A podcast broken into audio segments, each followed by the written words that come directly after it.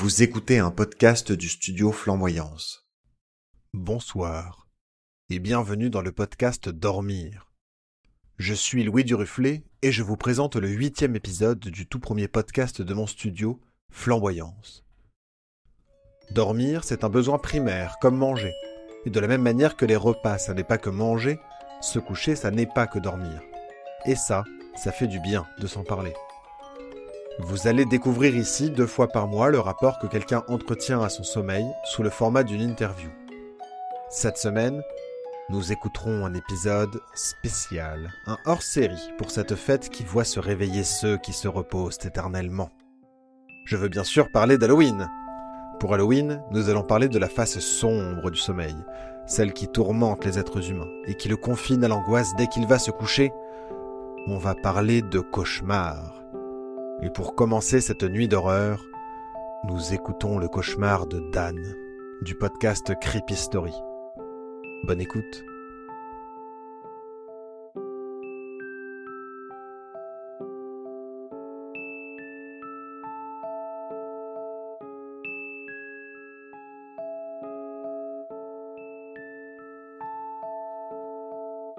Cette histoire est pour toi. Oui, pour toi qui écoutes dormir dans le fond de ton lit et qui redoute le moment d'aller te coucher en ce soir d'Halloween. Il est 22h30. Tu luttes pour rester éveillé. C'est plus fort que toi. Les symptômes Les yeux qui piquent, qui s'injectent de sang, la respiration qui ralentit, l'attention qui se fait la malle. Le livre que tu tiens devient lourd et il arrive qu'il te tombe des mains de temps en temps. Tu relis la même phrase, encore et encore. C'est à croire qu'il contient quatre lignes en tout et pour tout, ce maudit bouquin. Le film que tu regardes n'a ni queue ni tête. Le héros monte dans un avion et la seconde d'après, le générique de fin défile sur l'écran. Tous ces signes annoncent le temps d'aller dormir, malgré le fait que tu n'en aies pas forcément envie. La nuit te terrifie, Dormir te donne des sueurs froides. Mais ton corps pense différemment, alors tu l'écoutes. Tu vas te coucher. Tu poses ta tête lourde comme une chape de plomb sur l'oreiller moelleux. Piège à sommeil pour âme épuisée. Chaque paupière fond 100 kilos et se ferme par manque de motivation. Tu comptes. Une respiration. Deux respirations. Trois respirations. Les rayons du soleil te tirent de ton sommeil. C'est déjà le jour. Tu n'es pas fatigué. En te levant, tu es gêné par une sensation duveteuse sur ta langue. Soudain, tu perds l'équilibre et tu fais une chute vertigineuse de plusieurs mètres pour atterrir sur le dos de ton salon. Tu tousses et une mèche de cheveux sort de ta bouche. Tu tires dessus pour la retirer, mais ça ne vient pas. Alors tu tires plus fort. La mèche devient poignée, puis touffe. Tu tires encore et retires de ta bouche plusieurs mètres de cheveux. Tu sens à présent les fibres capillaires te racler la gorge. Sensation désagréable d'une fourrure envahissante qui irrite ton larynx et qui vient de tes poumons.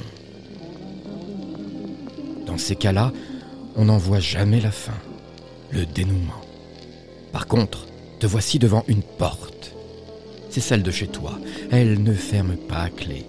Elle ne le veut pas. Pourtant, quelqu'un est derrière cette porte, et il tente de rentrer chez toi. Tu arrives à la claquer. Elle s'ouvre de nouveau et donne sur un couloir. Tu pénètres dans le couloir. Au bout, une autre porte, la même. Elle donne sur un autre couloir. Tu tournes à droite, une porte. Tu tournes à gauche, une autre porte. Encore à droite et à gauche, une énième porte. Tu tournes sans cesse en ouvrant un nombre incalculable de portes qui mènent à un nombre tout aussi incalculable de couloirs, tous plongés dans une pénombre étouffante. Ça te semble durer des heures. Tu sais au fond de toi que tu es bloqué ici pour l'éternité condamné à errer dans des couloirs sans fin, à ouvrir des portes qui mènent vers le néant absolu. Avec cette certitude arrive la cuisine. Ta cuisine. Des kilomètres de cheveux et de couloirs ont laissé place à une pièce vide où trône une table. Sur cette table, un grand bol dans lequel stagne un liquide épais et opaque. C'est un rituel, un passage obligé pour te réveiller. Tu ne sais ni quoi ni comment faire jusqu'au moment où tes premières dents sortent de ta bouche pour tomber dans le bol. Tu essayes de parler, de les retenir, mais à chaque mouvement de mâchoire, c'est une cascade d'incisives, de molaires, de canines qui jaillissent telles des nacres d'ivoire grotesque de ta bouche pour mettre en effervescence le bouillon de culture dormant dans le bol. Tu hurles, mais ton cri reste sourd. Une forme entre dans la pièce. Son visage est aléatoire. Il te donne la nausée, il t'écœure, il se rapproche de toi, de ton visage. Tu sens son souffle sur ta peau. Il hurle et tu te réveilles. Dans ton lit, sur le dos, incapable de faire le moindre mouvement, une forme sombre sort de dessous ton lit. Elle grimpe sur toi en commençant par tes pieds. Et très vite, elle vient s'asseoir sur ton torse, te coupant la respiration. Elle n'a pas d'yeux, juste une énorme bouche aux dents acérées. Sa peau, mélange de pétrole chaud et de goudron frais, colle à tes draps. Elle sourit exagérément. Toi, tu continues à hurler intérieurement. Le réveil sonne. Il te sort de cet enfer. Tu ouvres les yeux pour apercevoir collé à ton visage celui de la créature noire luisante. Son image est restée gravée dans tes rétines. Il s'évanouit peu à peu pour laisser place à la décoration de ta chambre. Cette chambre, si paisible, si réconfortante. Tu te lèves pour aller dans la salle de bain. Il est 7 heures du matin, plus que 15h30 avant d'aller dormir. Cette réflexion te donne un mal de tête subite. Tu commences à stresser. Tu redoutes le moment où il faudra aller se coucher et revivre cette même nuit de terreur. C'est au moment où cette pensée envahit ton esprit que tu sens au fond de ta gorge comme une sensation étrange, un grattement dufteux, une irritation familière.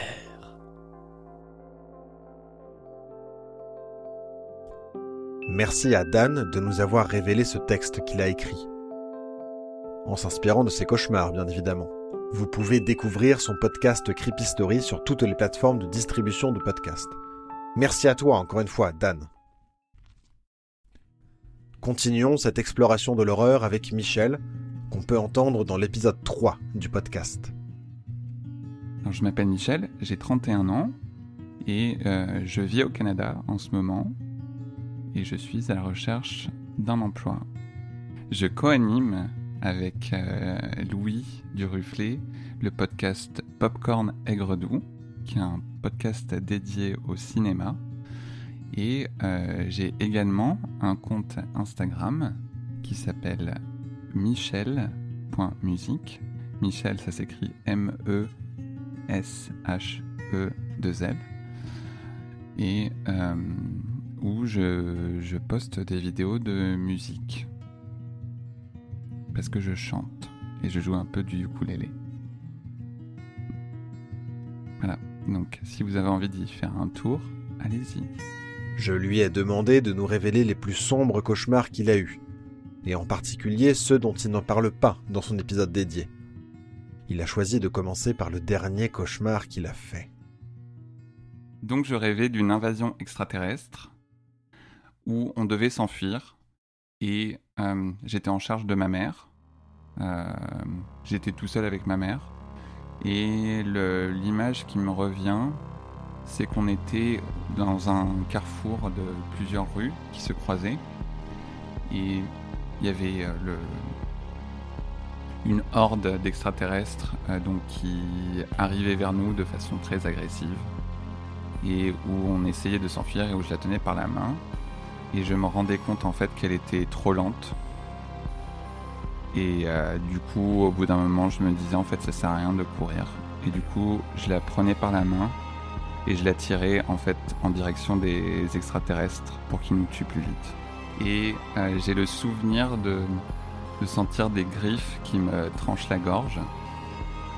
Et c'est une scène que du coup, été obligé de revivre deux ou trois fois Parce qu'en général, quand je meurs dans mes rêves, je... dans mes cauchemars, je ne meurs pas. Enfin, tu sais, je me réveille pas. Euh, c'est soit je suis obligé de revivre la scène, euh, soit parfois j'ai une longue agonie.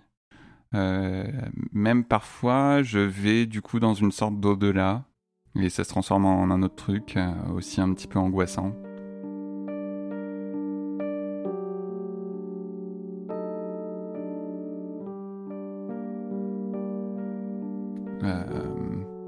Je me souviens d'un cauchemar que j'ai fait quand j'avais 12-13 euh, ans où je j'enchaînais genre 4 ou 5 morts différentes. Et la plus angoissante c'était j'étais dans une espèce de parking et le le sol euh, se mettait à m'absorber. Et en fait c'était comme si je me retrouvais dans une euh, dans une mer, euh, dans un océan complètement sombre, un océan de ténèbres, et je me noyais dedans. Et je me souviens que c'était très long. Et en fait, à chaque fois que je mourais, en fait, je passais d'une scène à une autre. Je me souviens d'avoir rêvé d'une espèce de tsunami de lave qui euh, s'abattait sur, euh, sur la ville et qui du coup dans sa vague et me sentir brûler euh, dans les vagues de lave. Je me souviens de ce cauchemar où euh, il y avait une araignée géante qui descendait sur moi et qui me parlait, mais tu sais, elle descendait de son fil du plafond. Mais quand je dis elle est géante, c'est genre elle prenait la taille de toute la pièce. Et elle descendait vers moi en me disant des trucs je vais, euh, je vais te tuer, tu vas mourir, euh, ça ne te fera pas trop mal, euh, mais ce sera lent et c'est juste le, souvenir de, ça qui descendait sur moi et où en fait ça c'était super long.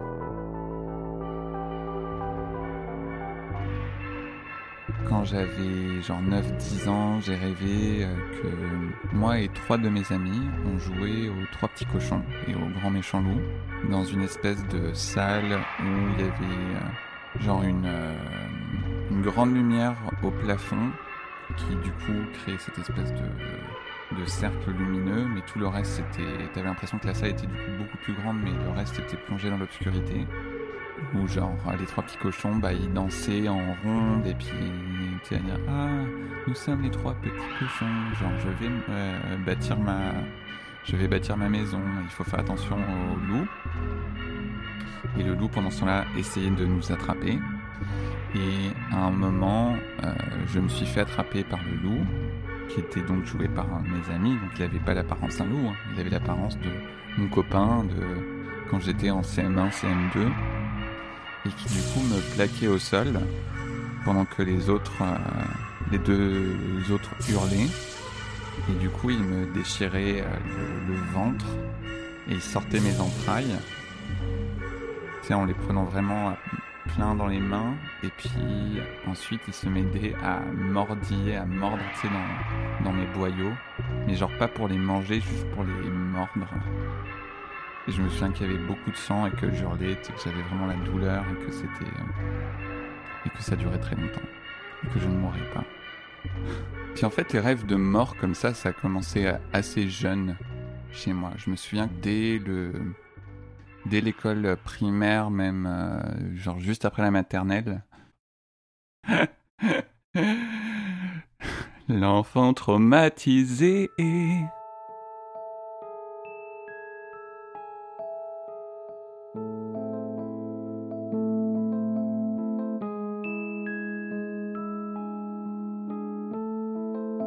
J'ai rêvé quand j'avais euh, genre 15 ans.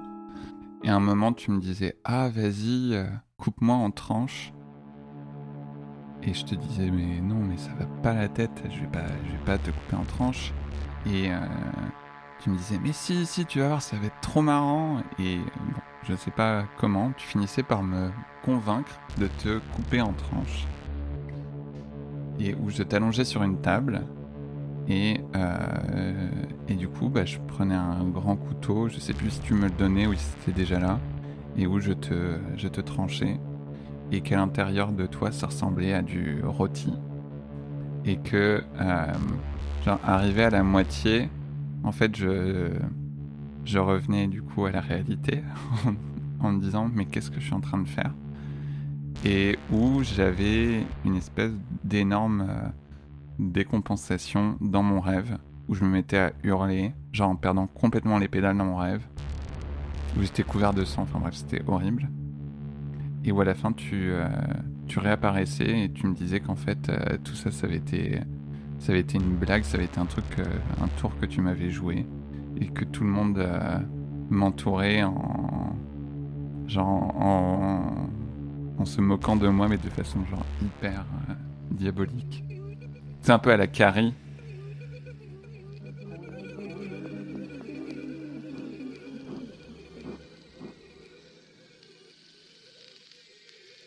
La fièvre, ça me provoque des cauchemars atroces.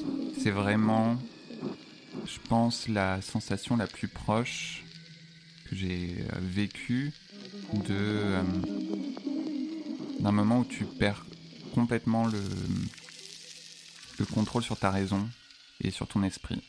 C'est-à-dire que plus rien n'a de sens, et même si je m'en rends compte, je j'ai plus aucune prise avec la réalité. Donc, euh, c'est souvent des scénarios grotesques, je veux dire même euh, complètement absurdes. Un qui m'avait marqué, c'était celui où j'étais dans mon lit et que j'essayais de dormir et où dès que je me laissais aller, je, je devenais quelqu'un d'autre. Et en fait, je me réveillais. C'est comme si à coup j'ouvrais les yeux et j'étais dans la peau de quelqu'un d'autre, mais pas juste la peau, c'était pas genre Michel qui se retrouve coincé dans le corps de quelqu'un, j'étais quelqu'un d'autre. J'étais quelqu'un d'autre. Euh, je me souviens que j'étais une femme euh, noir. Je me souviens que j'étais un, vieil homme qui portait pas beaucoup de vêtements sur lui. Et genre, tu sais, une espèce de mendiant. Euh, et genre, à ce moment-là, c'était un peu comme si c'est. Euh, j'étais eux, et que pendant un moment, ils avaient, ils avaient un peu rêvassé, mais que du coup, ils revenaient à. Ils revenaient un peu à la réalité en se disant Ah oui, non, en fait, voilà, c'est bon, je suis en train de faire ce que j'étais en train de faire, là, je sais pas pourquoi j'ai rêvassé. Et, euh, et dans ces moments-là, je sentais qu'en fait, mon identité, moi, Michel, genre, était en train de, s'effacer, de s'anéantir. Et du coup, c'était tout le temps suivi par cette vague d'angoisse du genre, il faut que je me rappelle que je suis Michel, il faut que je me rappelle que je suis Michel.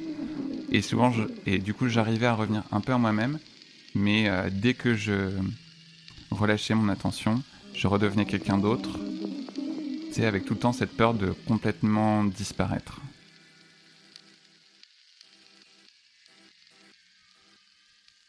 Après, euh, j'ai dû, enfin, au cours de, de ma thérapie, parce que je, fais de la thérapie depuis plusieurs années, euh, un des sujets que j'ai abordé, c'est que je faisais beaucoup de cauchemars liés à l'abandon, où euh, j'étais tout le temps dans des situations où on me laissait seul dans un endroit où je n'avais aucune marque et où euh, j'avais aucun moyen de rentrer euh, chez moi dans un endroit euh, safe, enfin sécuritaire, et où je suis souvent envahi par une espèce d'énorme vague d'émotions de tristesse et de, de désespoir. Et donc forcément, bah, le matin quand je me réveillais après ça, c'était, j'étais pas de, j'étais pas dans un très bon état mental. Et euh, je pouvais voir le lien avec une, euh, bah, une rupture sentimentale que j'avais vécue, mais ça m'a, ça m'a duré longtemps ça. J'ai continué à faire des, des rêves comme ça pendant un an et demi à deux ans après. Bah, quand, quand j'étais petit, j'ai aussi rêvé que ma mère euh, m'abandonnait à m'abandonnait à une. Euh, c'était ah, c'était quoi? C'était une fée, mais c'était pas une vraie fée parce qu'en fait c'était une prostituée holographique qui avait l'apparence d'une fée.